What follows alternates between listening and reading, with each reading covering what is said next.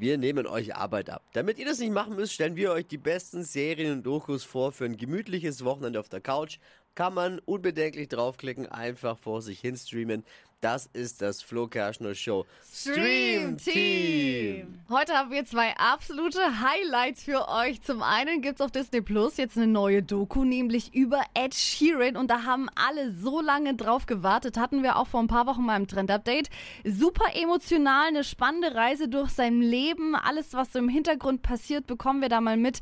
Einblicke in seine Musik, seine Inspiration und eben seine ganze Karriere. Ist ein absolutes Must-See für alle Ed Sheeran Sheeran-Fans. Ich freue mich richtig drauf und das schaue ich mir unbedingt auch am Wochenende mit an. Und das ist noch nicht alles. Auf Netflix gibt es ab sofort eine Spin-off-Serie von der Serie Bridgerton. Kennst du, mhm, oder? Kenn ich, ja. Ist super.